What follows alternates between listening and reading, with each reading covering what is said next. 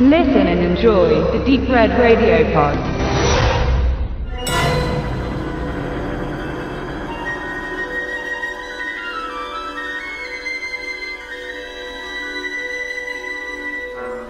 als Luke Skywalker zusammen mit den Rebellen in Krieg der Sterne in einem X-Wing gegen den imperialen Todesstern ins Gefecht zieht, ist es kein gleichberechtigtes Gegenüberstehen der beiden Fronten, nicht im materiellen Sinne. David und Goliath trifft es eher. Das Imperium hat wesentlich mehr Ressourcen und eine unermessliche Kampfkraft und Personalstärke. Die Hoffnung, die gegnerische Superwaffe, den grauen, mondgroßen Planetenkiller zu zerstören, liegt in einer den Widerständlern zugespielten Information. Baupläne des Death Stars, inklusive einer Schwachstelle, die eine Zerstörung der gigantischen Vernichtungsmaschine möglich macht.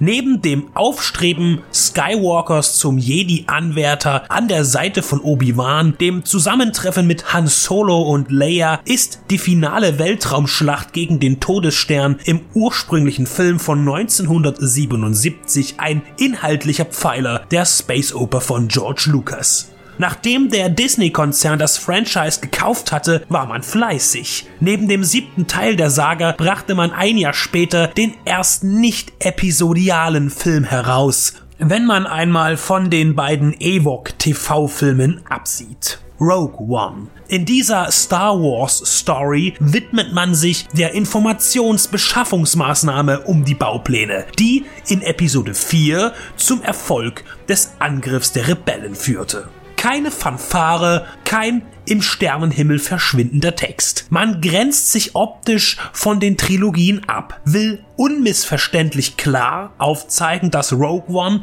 nicht in den neuen Filmezyklus gehört, den Lucas 1 schrieb und Stück für Stück realisierte, beziehungsweise jetzt fremd realisieren lässt. Dennoch sind die Bezüge da teilweise als Cameo oder in der digitalen Wiedergeburt Peter Cushings als Grand Moff Tarkin. Dieser Auftritt sorgte für reichlich Diskussionen. Sicher ist sein Charakter im Film nötig und er wurde auch schon in Episode 3 eingebaut, aber eher als stille Randerscheinung. In Rogue One spielt er eine durchaus tragende Rolle und die Frage ist, ob das CGI Cushing glaubwürdig interpretieren kann.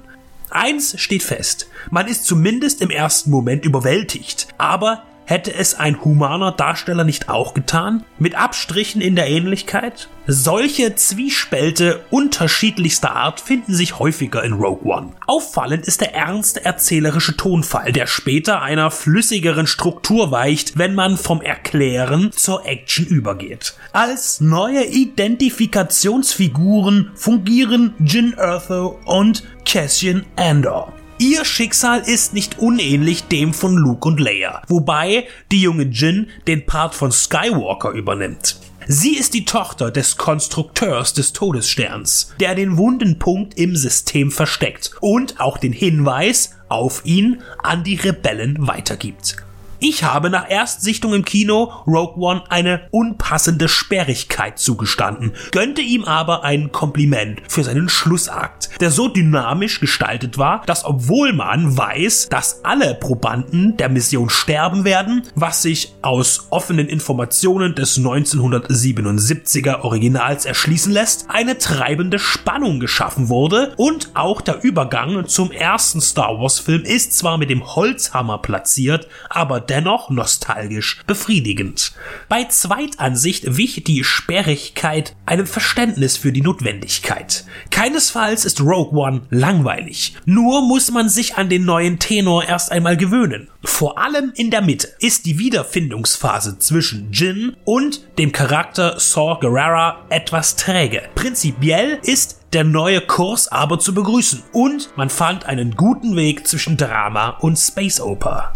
Dabei ist der Blick auf die Skriptverantwortlichen empfehlenswert. Die Idee für die Story hatte Gary Witter, der sein Filmdebüt mit dem Drehbuch zu Book of Eli feierte und überwiegend für Games schreibt. Und John Knoll, der aus dem Lager der visuellen Gestaltung kommt, der noch nie als Autor auftrat, aber mit dem Lucas-Universum als langjähriger Begleiter bestens vertraut ist. Das Buch geschrieben haben dann Chris Weitz, der bislang märchenhafte und tragikomische Stoffe verantwortete. Von About a Boy im Kino und Fernsehform bis zur Neuadaption von Disneys Cinderella. Er stößt auf Tony Gilroy, der vor allem durch seine textliche Mitwirkung an der Matt Damon Bourne Trilogie auffiel, der sogar selbst den Jeremy Renner Bourne inszenierte, aber mit dem vierten Matt Damon Teil nichts mehr zu tun hatte. Die Mischung ist also am Personal auszumachen.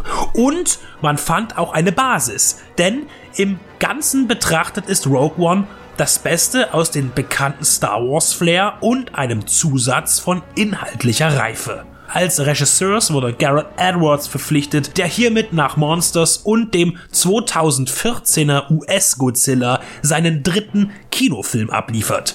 Disney arbeitet außerhalb der Saga nicht mit J.J. Abrams als Produzenten zusammen, sehr wohl aber mit Kathleen Kennedy, die als Stammproduzentin von Steven Spielberg das Popcorn-Kino maßgeblich mitgestaltete und somit auch eine Nähe zu George Lucas, dem Vater von Star Wars, vorzuweisen hat. Eine Kritik zu einem Film wie Rogue One ist fast unnötig, denn er gehört zu den Blockbustern, die ohnehin jeder sieht. Das internationale Einspielergebnis von etwas über einer Milliarde US-Dollar ist eindeutig. An dieser Stelle sei er allgemein lobend erwähnt und empfohlen. Vieles Verschiedenes greift ineinander, formt eine traditionelle Geschichte von der unterbesetzten, aber hochmotivierten Guerillatruppe, die den großen Schurken angreift, mit neuen Methoden und dem Star Wars 70s Look, nur etwas düsterer. Sympathische, frische Gesichter und gestandene Mimen treffen aufeinander, so wie es bei Star Wars schon immer war. Es ist alles neu und doch vertraut. Und auch wenn es wieder mal der Todesstern ist, nunmehr zum vierten Mal in selber oder differenter Form, es ist gelungen und im besten oder auch schlimmsten Falle, je nach Sichtweise, kommt es zu einem angeregten Fan-Diskurs. Rogue One ist eine würdige Ergänzung mit viel militärischer Action, betrachtenswerten neuen Planeten und dem alten Zauber, der in der Prequel-Trilogie verloren ging.